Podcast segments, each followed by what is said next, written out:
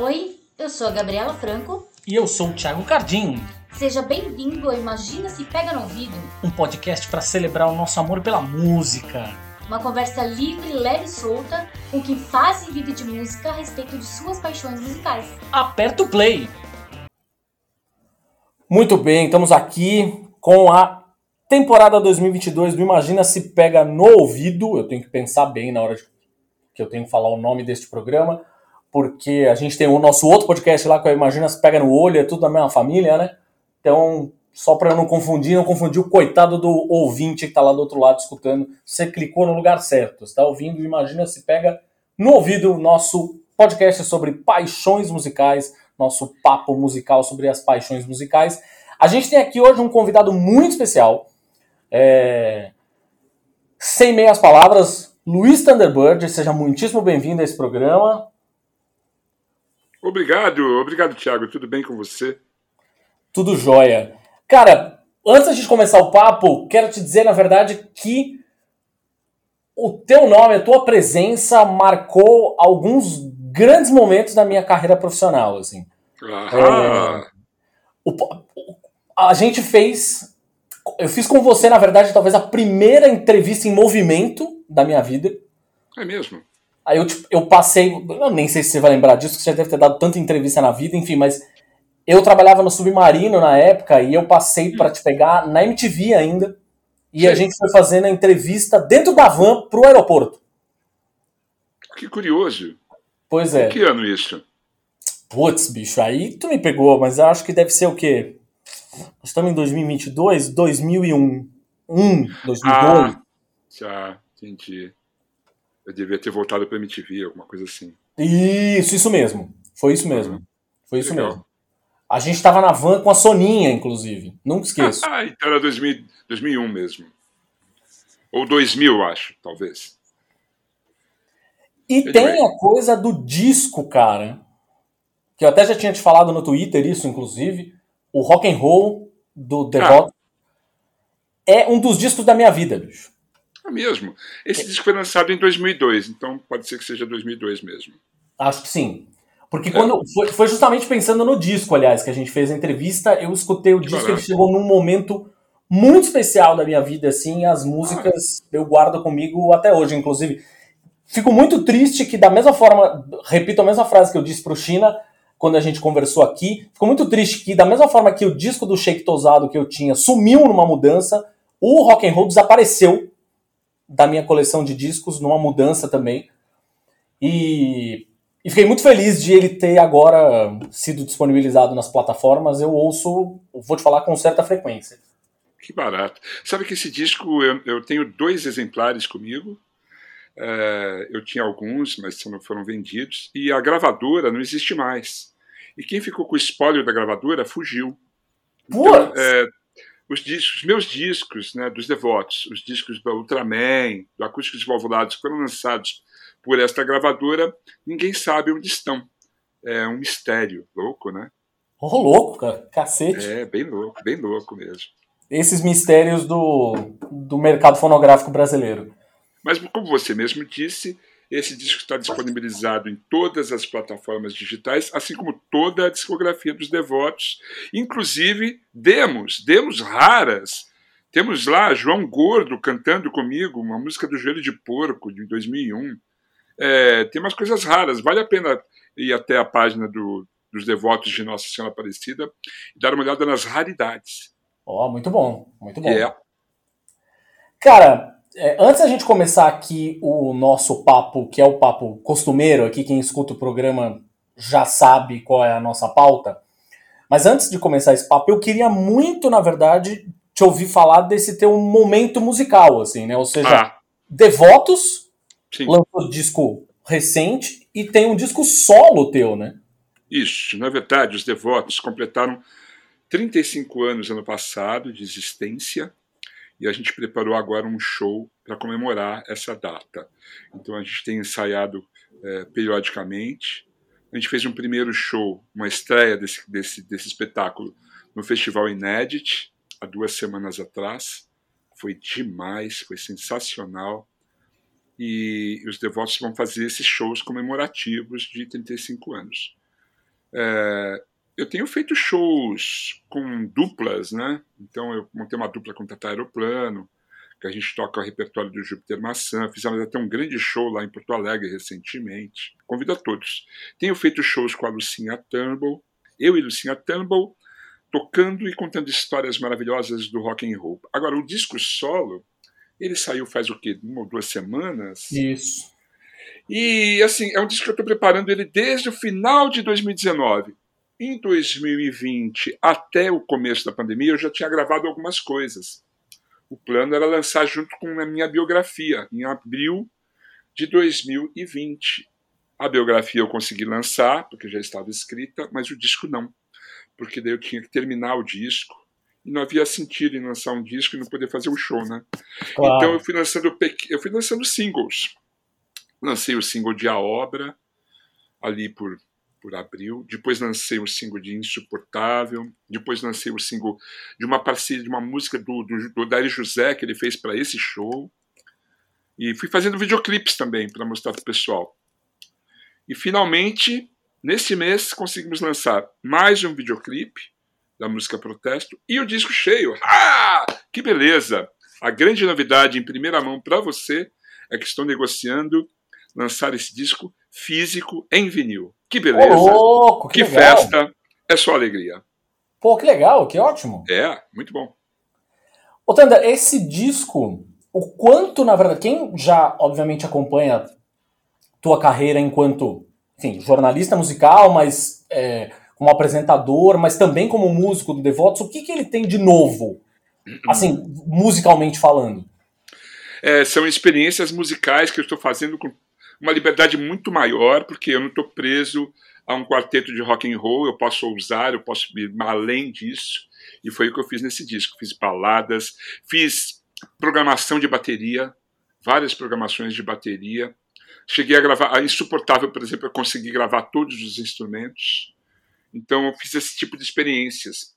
É, tem uma música, a música que fecha o disco, Serra do Mar, também eu gravei tudo, todos os instrumentos. São novas experiências, né? E trazer outros músicos para trabalhar comigo e outros produtores. Porque os últimos três discos dos Devotos, eu fiz a produção musical e toquei com a banda, com alguns convidados, lógico. Mas assim, eu sou um cara muito gregário, assim, eu, eu quero as pessoas junto comigo para fazer as músicas. E eu, por isso que eu, assim, eu sempre tive banda. Eu nunca fiz um trabalho solo. E eu tive eu tive algumas dezenas de bandas. Mas assim, eu falei, não, agora está na hora de fazer meu trabalho solo. E daí, mais surpreso fiquei quando eu percebi que no meu trabalho solo tem mais músicos trabalhando comigo do que quando eu faço com as bandas. Então, realmente, eu sou um gregário. Eu gosto de juntar pessoas para fazer um som. E esse é o resultado do disco Pequena Minoria de Vândalos. É uma pequena minoria, como diria William Bonner, mas são vândalos e vândalos musicais que, que trazem desde o punk rock, passando pelo, pela balada, tem, tem, tem de tudo, tem música dedocafônica. É, é um disco que me deu muito prazer em fazer e eu ouço ele quase todo dia, assim, eu gosto de ouvir, eu curto o disco. Ah, você é dessas pessoas que. um músico que consegue escutar a própria música. Não, não sou. Quando eu termino um disco dos devotos, porque assim, eu faço um disco, né? Então, assim, é, tem um período de composição, daí o período de ensaio com arranjo com a banda, daí tem o período de gravação, daí tem o período de, de mixagem. Aí, isso, mixagem, eu fico um mês, dois meses mixando, eu volto, mudo tudo. É uma delícia. E eu vou ouvindo, e vou introjetando aquele disco. Depois que ele está pronto, eu não ouço mais. Quando ele acabou, eu não ouço, não ouço mais. Esse disco é diferente. Curiosamente diferente, porque eu acho que são tantas nuances diferentes, sabe? Eu estou trabalhando muito com o lance da divulgação, então eu tenho ouvido direto. E assim, eu, tô, eu tenho que ouvir esse disco porque eu vou começar a ensaiar com a banda, né? Eu montei uma banda para fazer esse, esse disco, o lançamento desse disco. É uma banda que eu nunca toquei junto. Então tem uns craques monstros tocando comigo e eu não posso decepcioná-los. Então eu tenho ouvido muito o disco para decorar as letras, para decorar os arranjos, para a gente poder fazer o, o espetáculo de lançamento. E quem é que tá contigo nesse disco? Quem é essa minoria, Nossa, essa pequena cara, minoria? É muita gente, cara, é muita gente. Tem o Daniel Brita. Daniel Brita foi produtor de duas, três faixas. Ele também toca guitarra, trombone, piston, trompete para os mais íntimos. Tem o Claudio Boni, que faz parte da banda também, que é um puta baixista monstro. Aqueles, sabe o baixista monstro? Sei bem. O Boni é baixista monstro, toca na Patife Band, sabe assim? Aqueles caras foda. E daí tem o Caio Lopes, né, que é um monstro de bateria, assim, porque o cara, o cara tem um histórico de ter tocado com a Gal Costa, com a Tulipa, a Tulipa Ruiz. E ele topou fazer a banda com a gente, gravou três faixas comigo. Ainda tem o Chicão, grande tecladista, o grande Chicão, que também toca com a Gal Costa. Aliás, a Gal Costa estava um pouco brava comigo, me ligou ontem, falando assim: você está roubando a minha banda? Eu falei: não, Gal, seu nome é Gal, meu nome é Thunder. Gal legal, Thunder Under. E ficou tudo bem. Enfim, é, tem uma banda espetacular. Agora, tem as participações dos produtores e músicos, como Guilherme Held, que já tocava comigo nos Tarântulas. Tem é, o Felipe Maia, que também tocou comigo nos Tarântulas. Tem o Pedro Pelotas, da Cachorro Grande. Tem o pessoal da Bike, da banda Bike de São José, os psicodélicos, que faz uma, uma faixa comigo. É, tem um monte de gente nesse disco, viu, cara? E isso é uma barata. Tem o Odair José, lógico. Porra, sim. E alguns sim. músicos que tocaram com ele, né? O, o, o Caio Mancini, que tocou com o Odair. O Brisa, é, que foi produtor dessa faixa, inclusive toca guitarra no disco. Então, tem muita gente nesse disco e um puta barato, né? Juntar essa moçada toda para fazer um som, né, cara? E um disco. Isso é muito legal. Porra, muito bom, cara, muito bom. É, a gente ainda vai falar sobre ele, enfim, aqui no, no finalzinho, a hora que a gente for dar as nossas dicas, né, para as pessoas, uhum. onde elas te ouvem e onde elas te encontram nas redes sociais e tudo mais. Nós vamos guardar isso para o final, por enquanto. Deixa eu, então, ir para o nosso primeiro bloquinho de perguntas aqui, até para as pessoas entenderem um pouco também do Thunder enquanto dessa mistura que é na verdade o Thunder enquanto jornalista musical e o Thunder enquanto músico, essencialmente. Essas duas. O Rickenbacker, o, o Rickenbacker está reclamando aqui. Porque o Rickenbacker é meu cãozinho, né? Meu cachorro. Isso é ele, às vezes, ele, ele entra numa, ele, é, não, ele é muito, ele verbaliza muito, assim, ele gosta de falar e cantar, inclusive. Então, às vezes ele vai se manifestar, você não liga não, tá? Tá tudo bem, até porque quem escuta os nossos programas aqui, o Imag... tanto esse programa quanto o Imaginas Pega no Olho, já ouviu os nossos gatos, que também são muito vocais, é, falando são, algumas são vezes. Vocalistas. Exatamente. Então, tá tudo certo. Ok. Essas primeiras perguntas, essas primeiras, as primeiras quatro perguntas desse bloco, Thunder, na verdade é assim, toda vez que a gente faz, tem dois perfis muito claros de pessoas respondendo. Tem as pessoas que têm a, a resposta na ponta da língua, pá! Não, não sou eu, pronto. não sou eu. Não sou e eu. tem as pessoas que falam, putz, sei lá, meu top 3, posso falar 3? Pode, pode falar 3, vambora. Então, é, se tipo isso, à vontade. É. Okay. Então vamos lá, a gente separa aqui sempre entre internacionais e nacionais para dar espaço também para os artistas nacionais, né? Então. Não, não, não, não, não. É para dar espaço para os artistas internacionais. Boa. Os nacionais sempre têm espaço. Boa, boa, boa, boa. Muito bom. Artista ou banda internacional favorito? É, não existe um favorito, existem os grandes ídolos, né? Então, assim, eu tenho que citar Beatles, Stones, Kings, Chuck Berry, Little Richard. Eu vou citar uns 12 preferidos. É, é muito complicado escolher um artista, não existe um artista. Mas, assim, os Cramps foram muito importantes para mim, Gang of Four foi muito importante para mim. E eu não paro de ouvir música, né? Então, assim, eu vou sempre trazendo alguma coisa para dentro do meu baú.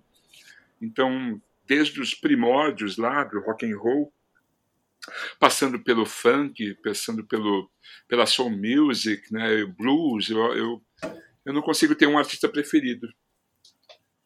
Isso é bom. Isso é, é bom. É. Isso é bom. É, e, e, até porque no fim das contas tem gente. Eu, quando as, quando as, pessoas me fazem essa pergunta, na verdade, eu tenho, sei lá, uns dois, três que eu tenho muito presentes na minha vida, uhum. assim, mas se for para fazer, sei lá, um top 5 ou top 10, como já me pediram, por exemplo, uhum. vai sempre ser diferente. É, vai ser complicado, porque tem períodos também, né, que, é. que os, alguns, alguns artistas são mais é, representantes, assim, do, do que você idealiza como tópicos, né. Então, assim, eu não posso esquecer o rock progressivo, que fez parte da minha adolescência. Então, bandas como Yes, Gentle Giant, Jethro Tull e, sabe, eh, Genesis. Eu, eu não posso deixar isso de fora, porque eu conheço os discos de cor.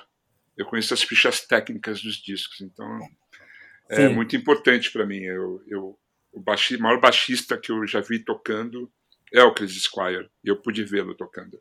Então, oh. assim, eu não posso deixar o Yes de fora disso, entendeu? Então é complicado falar um artista. Não dá. Sim. Yeah. E disco? Disco internacional? É, então, a mesma coisa, né? Você vê, só dos Beatles eu vou te dar uns cinco. É, eu sou aquele cara que assistiu Get Back cinco vezes, sabe? que maravilhoso. É, então, assim, os Stones, os Stones, então, assim, os Beatles, eu, sempre tem um disco diferente que eu coloco no primeiro lugar. Às vezes é o Sgt. Peppers, às vezes é o Revolver, às vezes é o Álbum Branco, às vezes é até o Abbey Road. Dos Stones, né, cara? Puta, é foda, porque o Tattoo é foda, o Black and Blue é maravilhoso, Some Girls é incrível. Fica difícil escolher um disco, né? Do Yes, porque toda a primeira fase do Yes, até o até antes do Tales from Topographic Ocean, são todos discos maravilhosos. Então, assim, um disco, não existe um disco preferido. Talvez o meu primeiro disco dos Devotos, por uma questão é, de, de, apego mesmo. É um disco que eu, eu tenho vários problemas com ele. Ó, oh, então já que você falou de Devotos, então vamos lá, vamos pular para os nacionais, então. É artistas e bandas nacionais do teu coração? Ah, são maravilhosos, inúmeros artistas. Por incrível que pareça, as pessoas falam assim: ah, o Tender é roqueiro, né? Mas, cara, eu adoro. Adoro Caetano Veloso, Gilberto Gil, Chico Buarque, Jardim Macalé. Esses caras fizeram na minha cabeça. Eu adoro Jorge Maltner, cara. Primeira vez que eu, eu cheguei próximo de ser um hold na minha vida foi do Jorge Maltner, onde eu comecei a acompanhá-lo em shows e assim, daí eu levava ele no meu Fusca depois do show para algum restaurante junto com meus amigos. Então assim, é, apesar de ser um cara do rock, eu tenho uma eu tenho adoração pela Jovem Guarda, pela Tropicália, pelos músicos nordestinos que chegaram nos anos 70.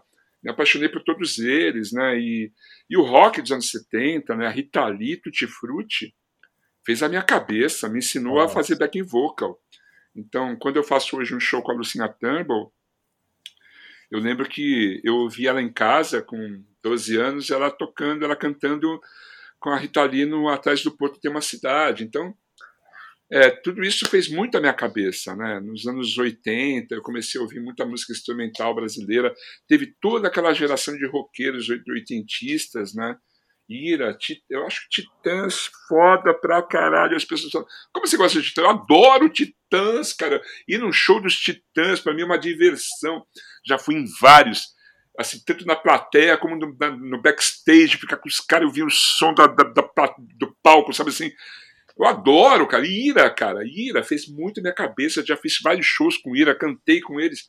Eu adoro no show do Ira. Tem, são bandas que fizeram muito a minha cabeça. Lógico que isso isso vai se renovando, esse repertório. Né? Então, nos, nos, nos anos 90, quando eu conheci Chico Sainz, Nação Zumbi, né? Oh. É, fez muito a minha cabeça. Eles foram no meu programa na Globo pela primeira vez na Rede Globo, se não foi a única.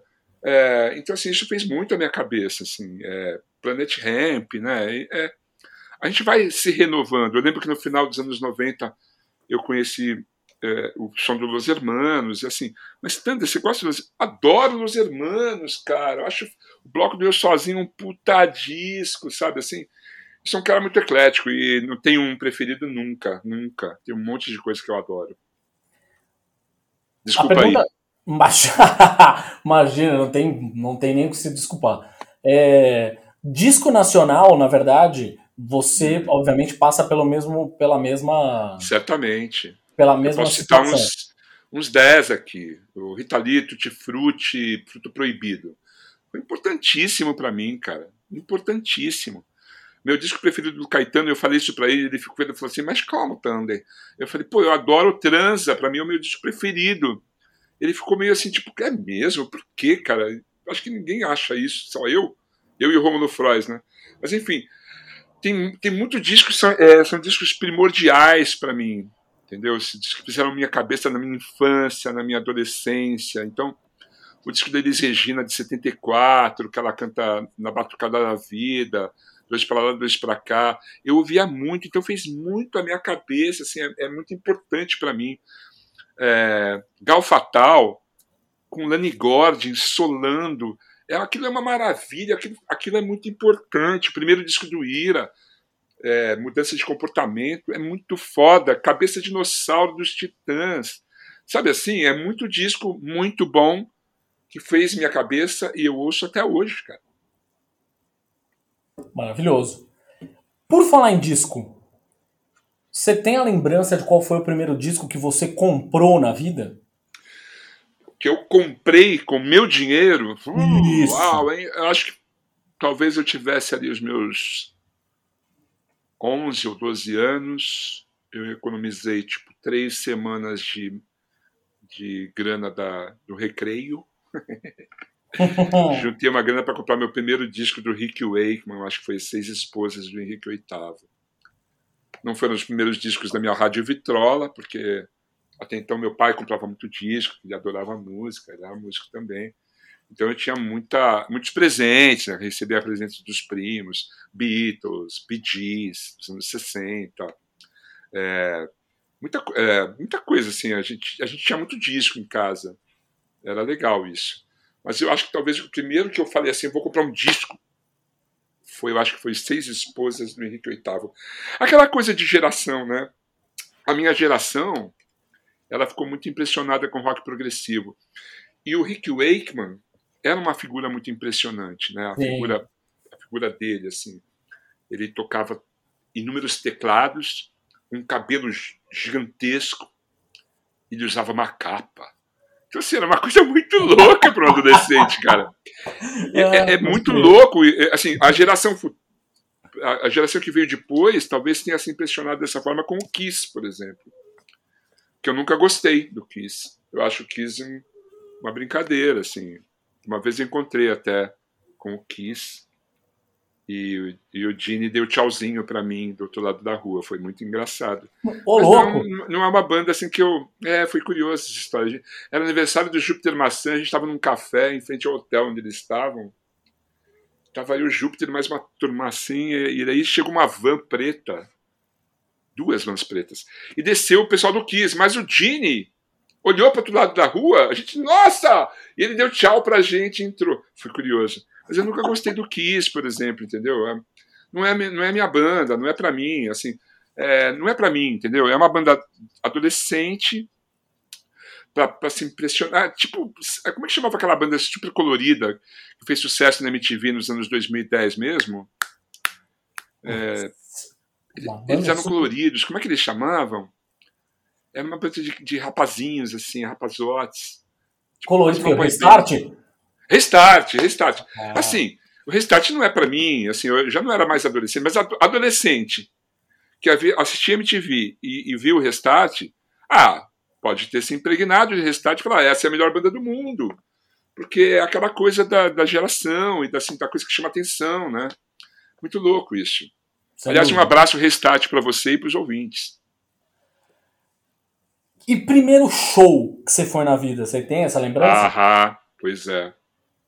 Hum. Foi do meu pai, 1967. Eu tinha seis anos de idade. Uou! Meu pai só. tocou. Meu pai tocou na, no auditório da Gazeta, que fica ali na Paulista. Foi o show onde ele gravou o único disco dele, ao vivo, com a banda dele, abrindo para Elise Regina. Eu estava lá, eu e minha mãe, minha mãe grávida da minha irmã, e eu lembro desse show, eu lembro da plateia, eu lembro de ver meu pai no palco, eu lembro de ver depois eles Regina e falar: Nossa, que legal, quero ser músico. Ali foi minha desgraça, quer dizer, na verdade foi minha salvação, porque daí meu pai me deu um violão de presente e daí nunca mais eu sosseguei. Uau. Esse foi o primeiro show que eu fui na vida. Mas eu, eu, fui levado ao show, né? Eu não fui ao show. Eu, eu, eu, eu acabei, eu acabei estando lá. Mas foi maravilhoso, né? Porque foi primordial para mim. Foi Caraca, olha só. É, Muita história. É. E aí não tinha como fugir, né? Não, não tinha, porque depois eu comecei a ir para os ensaios da banda do meu pai, eu ficava impressionado de ver aquilo, de ver a banda tocando, ensaiando, e eu olhava para a bateria e falava, nossa, que louco, que é isso aqui, bicho. Meu pai tocava baixo acústico. Então, assim, é, foi uma coisa que me fez muito a minha cabeça. E de imediato, eu comecei a estudar violão, ganhei um violão, um de Jorge, eu tenho até hoje, estou aqui olhando para ele agora. E daí, depois fui estudar piano, e daí nunca mais parei, assim, de, de me apaixonar pela música, né, de, de querer em show. Eu acho que o segundo show que eu fui na vida, daí eu fui, e pedi pro meu tio Nelson me levar, foi o show do Rick Wakeman, 1975, no ginásio da Portuguesa, eu era muito fã do Rick Wakeman, tinha todos os discos, conhecia decor, ouvia todos os dias, sabia as letras dos arranjos loucos. Fui no show e eu, eu assim, isso é uma, uma, é uma, coisa que eu falo na minha biografia, eu falo desse show, assim, porque foi muito foda, assim, muito foda, viu? Rick Wakeman com a orquestra, Isaac Krabichevsky, regendo orquestra, coral, é, cara, foi muito foda, assim. Aqui, ali eu falei assim, agora fudeu, bicho. Fudeu. Acho que o próximo show que eu fui foi do Gênesis, em 77, no ginásio de Ibirapuera, quando eu vi a primeira vez Raio Laser. E no mesmo ano, eu fui no show que eu conheci, eu vi de perto a Lucinha Turnbull, hoje, hoje eu toco com ela, mas eu vi a Lucinha Turnbull cantando com o Gilberto Gil, lá perto da minha casa, um show na, do Gil do, do Refavela. Porra, que foda. É, bem louco mesmo. Aí vem as duas perguntas que eu sei que são perguntas para quem gosta de em show, eu sei que são perguntas difíceis, mas eu sou obrigado a fazê-las. Uhum. O show, ou os shows, enfim, aí no plural, você que, você uhum. que me diz, mas os shows internacionais que marcaram teu coração, assim. Rick Wakeman, 1975, ginásio da Portuguesa, ele tocou o Viagem ao Centro da Terra inteiro e trechos de Seis Esposas do Henrique VIII e Rei Arthur e a Távola Redonda. Foi muito impactante, foi o primeiro grande concerto que eu fui. Foi foda, e ali eu falei assim, cara, é isso, né? Música é uma coisa maravilhosa. Eu acho que esse foi o show mais impactante da minha vida. Cara, e é engraçado você falar isso porque é de uma época em que shows internacionais não tinham essa frequência no Brasil, né? Era muito raro. O primeiro show internacional de rock que eu saiba foi do Alice Cooper em 72. E daí eram, eram poucos shows internacionais aqui. Era muito caro vir para o Brasil e assim, o público não, não tinha muito público, né? É, o lance do Rick Wakeman foi uma. Ele se arriscou mesmo. Na verdade, a gente depois, depois eu, descobri que assim, esses shows do Rick Wakeman davam muito prejuízo, né? Porque eram muito caros. Porque é, era ele, né? a banda uma orquestra sinfônica e um coral sinfônico. Então era muito caro, bicho, mas assim. Era difícil vir para o Brasil. Depois começou a ser mais frequente. Daí tiveram os festivais, né? Eu acho que o Rock, o Rock in Rio de 95 foi muito importante nesse sentido, porque trouxe muitos artistas internacionais e daí os Estados Unidos e a, e a Europa perceberam que tinha um mercado aqui. É, a partir sim. dali, a, daí a coisa ficou muito mais frequente, né? Eu fui no show do Queen em 1980, 81, no, no, no estádio do Morumbi. Foi espetacular, foi maravilhoso. Eu Olha aí, tem, um, tem, um, tem uma inveja nesse sentido, que o Queen é a banda que eu debate pronto de imediato. Você pergunta para mim, qual a sua banda favorita? Foi um grande show, eles estavam eles estavam zunindo, eles estavam a toda, foi realmente muito maravilhoso, cara. Foi incrível ver Fred Mercury e aquela turma toda. É uma puta banda, né? Eu gosto de todos, né? O, o é foda, né? Um puta baixista. Caralho, inventou, inventou um riff de, de, de, baixo, de baixo maravilhoso, né? De Another Land Bites Dust.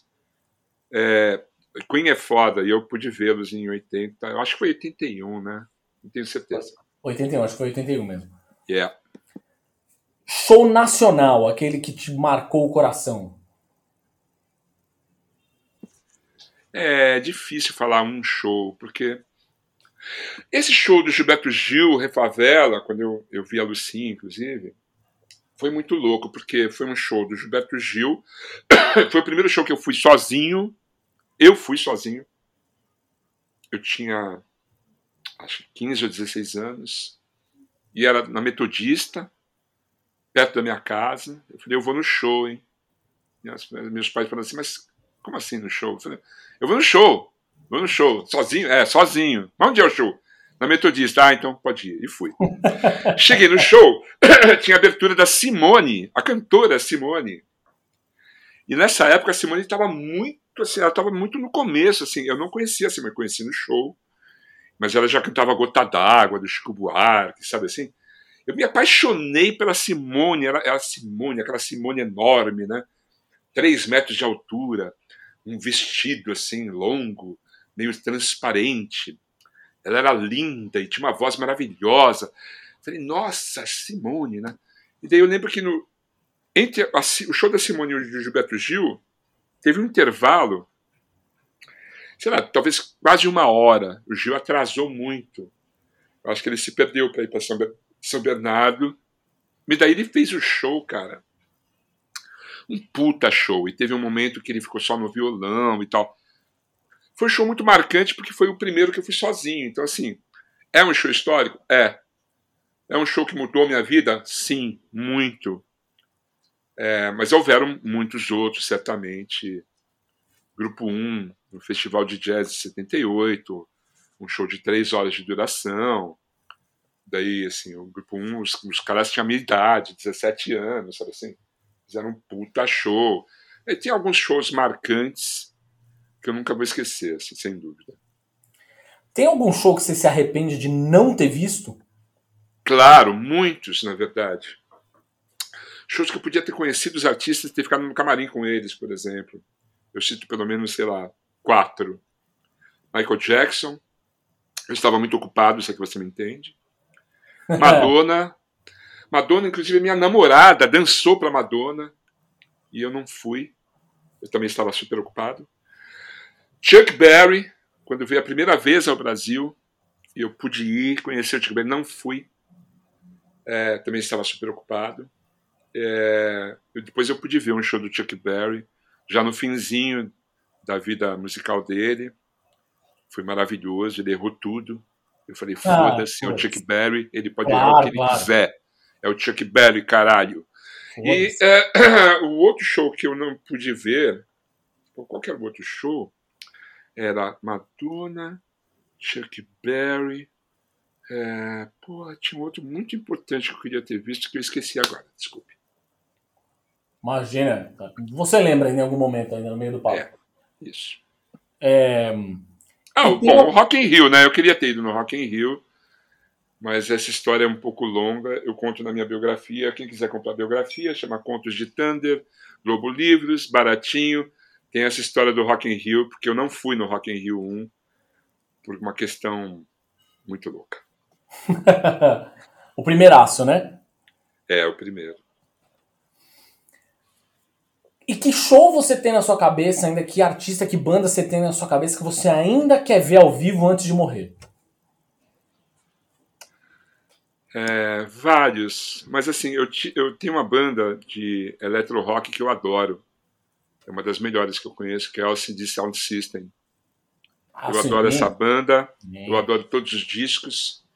Eu assisti aquele show que eles fizeram no, no Madison Square Garden uh, na TV eu sou louco por essa banda, acho muito foda. Eu trabalhei no Lollapalooza de 2018, quando eles tocaram, mas é, para fazer o programa lá no Multishow, eu tive que me vacinar febre amarela. Eu tive uma puta reação da vacina. Eu não consegui assistir o show deles. Foi uma coisa que eu fiquei muito mal da cabeça, porque puta, você não viu o show dos caras que você adora, porque você tava com sintomas horríveis da vacina. Foi foda esse dia. É. Queria muito ter visto um show dessa, dessa banda, eu acho muito foda. Você consegue. É legal, até porque você falou que, obviamente, o, o, o som dos caras não se encaixa. Bom, e você já tinha falado antes, no fim, né? É, não se encaixa exatamente no que a gente vai esperar de um. Abrindo, tô abrindo muitas aspas com os dedinhos aqui, roqueiro, né? Fecha aspas, né? Uhum. E aí você estava falando que você é um cara muito eclético, na verdade, né? Então, nesse ponto eu posso até lembrar de um show que eu não fui. Quer dizer, eu fui e não consegui ver o show.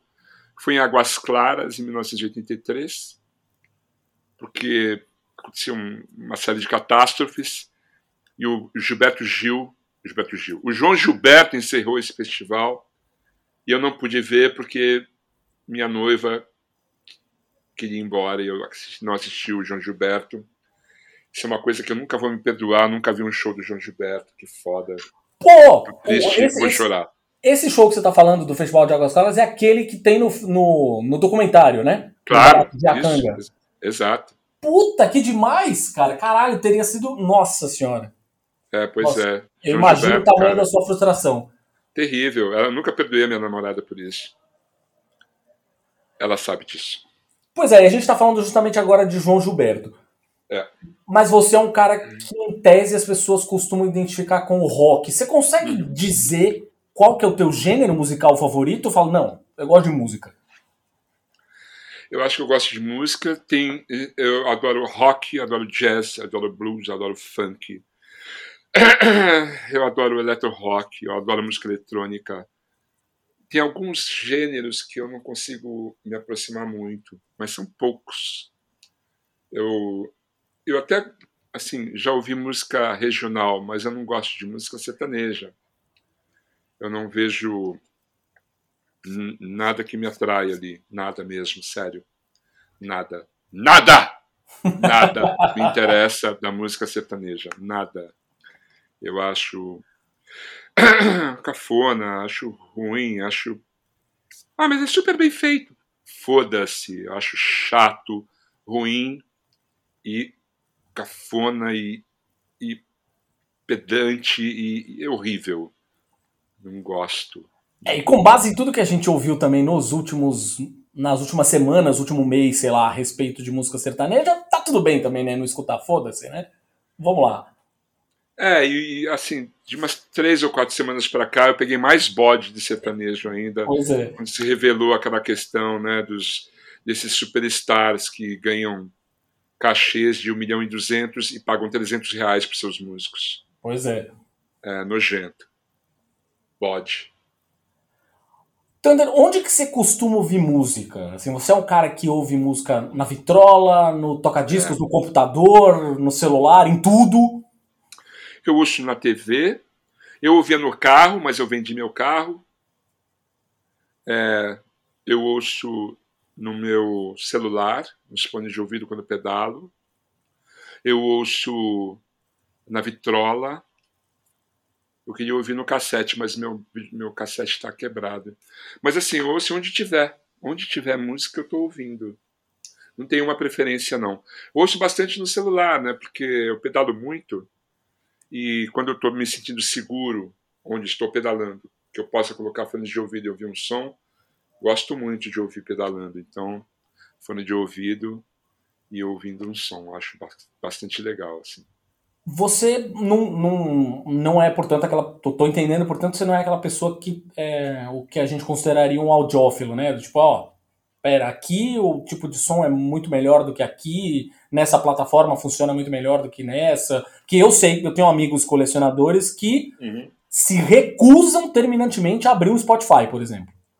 Entendi. Ah, que pena. Porque assim, o Spotify é muito útil, muito prático. Não só o Spotify, como Deezer, Sim, Tidal. Todos esses, todas as plataformas digitais são muito úteis para mim. Eu adoro e desfruto delas. Assim como o YouTube, por exemplo. E a TV também. Adoro assistir música na televisão.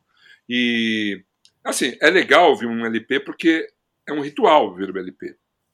Então você pega a capa, coloca o disco, começa a ouvir o disco, está olhando a capa e a ficha técnica, e as letras, e viajando na foto, na ilustração, decidindo que virar o disco. É um ritual ouvir um LP. Assim como é um ritual ouvir uma fita cassete. Se bem que a fita cassete tem o mesmo problema que, às vezes, o CD, né? que é, os encartes são minúsculos, é difícil de você colocar ali. Eu me interesso muito por ficha técnica, pelas letras. O CD foi uma revolução ao contrário, né? Foi uma involução, né? O CD é um grande golpe, né? É uma merda o CD. O CD estraga, né? O disco não estraga, o CD estraga, ele apodrece, ele estraga. Quando lançaram o CD, eles falaram assim: agora é revolução, porque agora não vai mais arranhar o disco. Mentira! O CD é uma, uma, uma mídia muito ruim, mas eu tenho centenas de CDs. Assim, eu uso para discotecar, por exemplo. Então, eu gosto de CD porque me ajuda nas discotecagens. Então eu uso essas mídias para isso. Não tenho problema de ouvir disco, no, de ouvir música no, no, Spotify ou no, ou no Deezer, não. Imagina, imagina. Curto, curto muito. Você ainda costuma comprar disco? Sim, eu, eu costumo ganhar. É tão mais legal. Mas assim, mas eventualmente eu compro um disco ou outro, assim, aqui raramente, na verdade, eu, eu ganho muito disco. Eu ganho bastante disco. Isso é um privilégio, eu sei que é um privilégio. Não estou dando uma de filho do filho do publicitário, não, tá, pessoal? É que realmente assim, as pessoas querem às vezes saber a minha opinião, então me dão um disco, daí eu ouço. Às vezes eu piro e às vezes eu falo, Brr. mas enfim, eu ganho muito disco, né? Isso é muito legal. Eventualmente eu vou numa feira de vinil e compro alguma coisinha assim. Acho legal.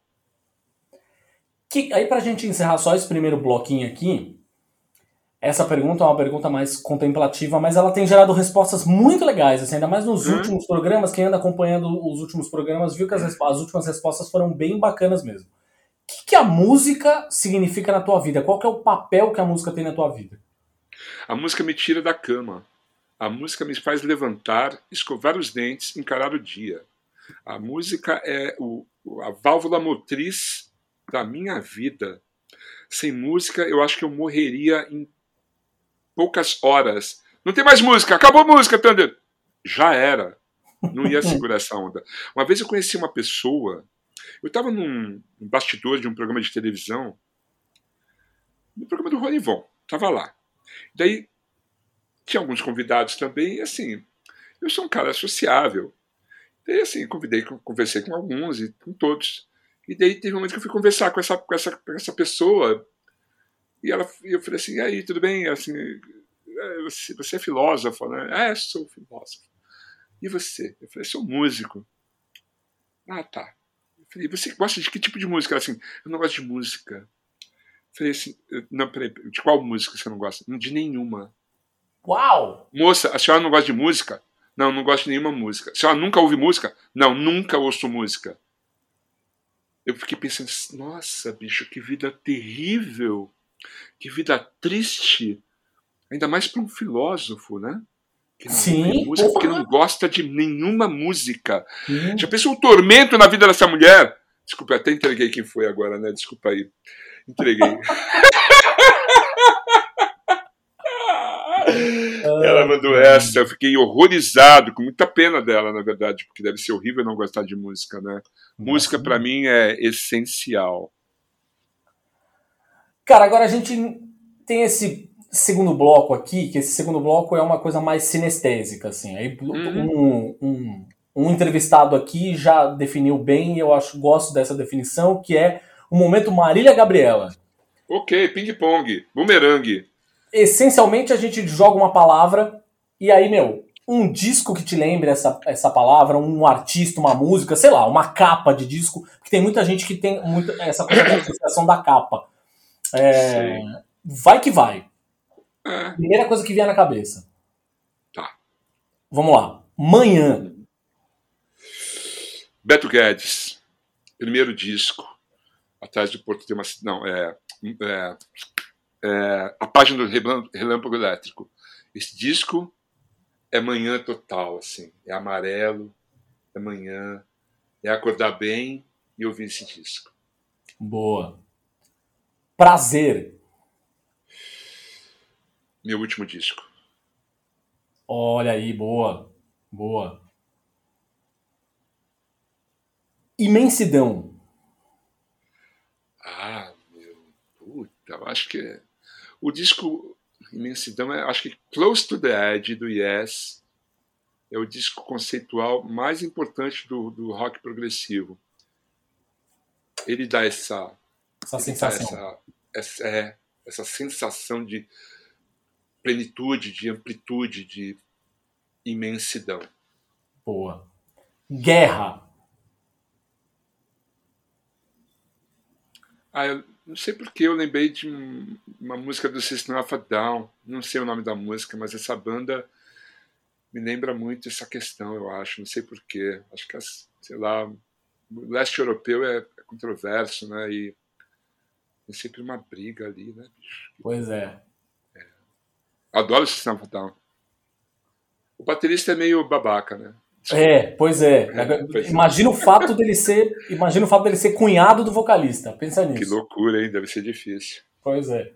É. Morte.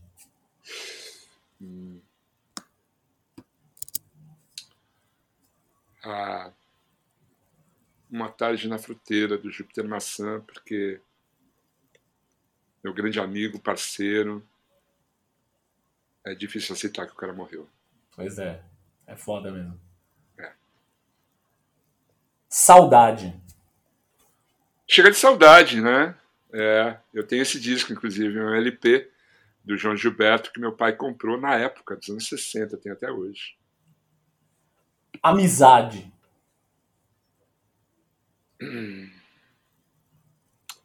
Primeiro disco dos Devotos de Nossa Senhora Aparecida. Éramos um trio e éramos irmãos.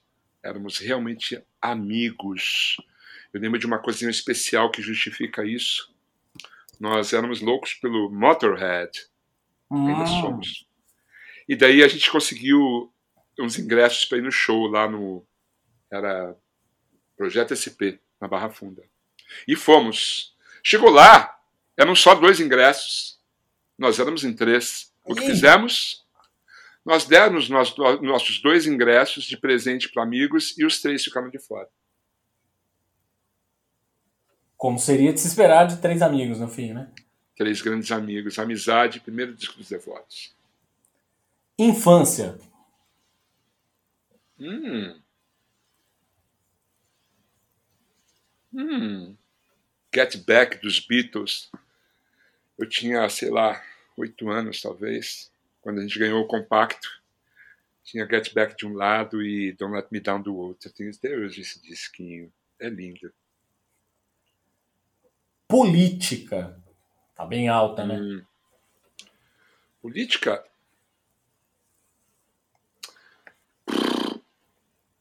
O disco Entertainment do Gang of Four É, só. É um puta disco.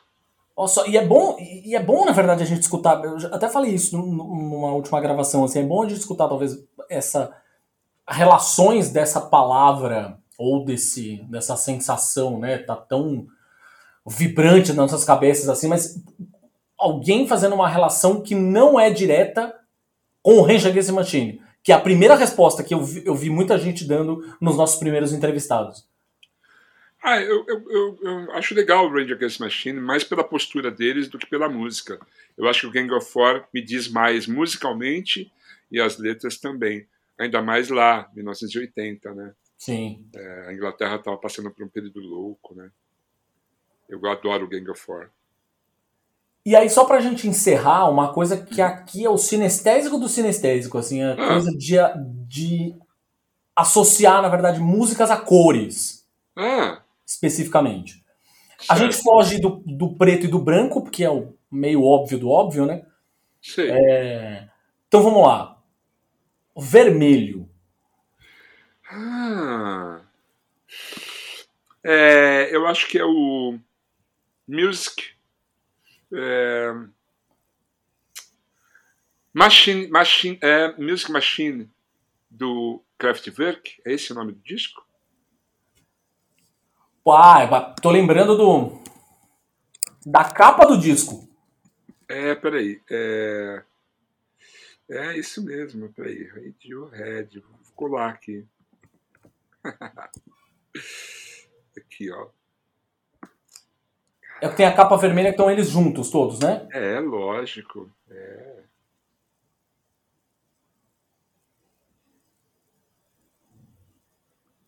The Man Man Machine. Machine. The Man Machine. The é o Man disco mais Machine. vermelho que eu conheço. Aliás, eu Boa. fui, no, fui em dois shows do, do Kraftwerk, os dois maravilhosos, sensacionais, deliciosos. É, eles É. eu tive a chance de, de ver no. Tive a chance de ver no Team Festival aqui em São Paulo. É, eu fui, eu fui no street show, estava lá. Teve, nesse Team Festival teve, é, teve PJ Harvey também, não teve? Te- teve Pet Shop Boys, cara. Nossa, É. Ah, esse eu não, eu não vi, o Pet Shop Boys. Puta, foi demais. Puta show. Ah, imagina, imagina. Próxima cor, amarelo. Uau! Keep on Moving do ESG. Hum, boa. Yeah. Boa, boa. Yeah. Azul. Hum. American Dream do LCD Sound System. Hum, é outro que eu lembro a capa aqui também. Yeah. E por último, entre o branco e o preto, fica o cinza. Ah. O cinza? Não lembro de uma capa cinza. Não lembro. Fiscal Grafite é meio cinza, né? Sim. É, é, eu acho que é o Fiscal Grafite do Led Zeppelin é meio cinza, assim. Aquele Sim, prédio boa. e. Isso é É. bom. Thunder, queria muitíssimo te agradecer este Opa. papo. Puta papo gostoso, falando sobre, falar sobre música é sempre bom. É legal. É, Bom, vamos lá. Onde as pessoas encontram teus discos, onde elas te encontram? Você é um cara das redes sociais, as pessoas de repente te encontram nas redes sociais para trocar ideias sobre música e afins? Certamente no meu canal de YouTube, Music Thunder Vision. A gente publica, costuma publicar um programa novo toda segunda-feira. Nessa última segunda-feira eu fiz um programa sobre meus seis discos preferidos lançados em 1991. O próximo programa vai ser sobre Charlie Garcia, o maior Oh. músico roqueiro da Argentina.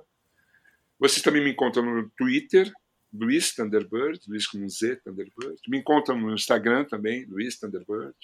No Facebook. Não gosto muito do Facebook. Eu sou um cara do Instagram e do Twitter. E vocês podem procurar a Thunderbird nas plataformas digitais e achar meu disco solo lá. Pequena Minoria de Vândalos. E os Devotos de Nossa Senhora Aparecida também tem toda a discografia da banda lá. Nas, nas plataformas digitais. Vocês podem me encontrar também nos shows. Boa. Valeu, Thunder. Muito obrigado pelo papo. Eu que agradeço, Thiago. Até a próxima. Um abraço. E essa foi mais uma edição do Imagina se Pega no Ouvido. O nosso papo quinzenal sobre paixões musicais. E para ouvir nosso talk show é só acessar www.imaginasepeganoouvido.com.br. Ou então acessa aí o seu agregador favorito, Spotify, Deezer, é só escolher. Não se esqueça de seguir a gente nas redes sociais, Facebook, Twitter, Instagram. E não se esquece também que semanalmente a gente fala sobre política, economia, comportamento, sexo, religião e cultura pop lá no nosso outro podcast, o Imagina se Pega no Olho. Valeu!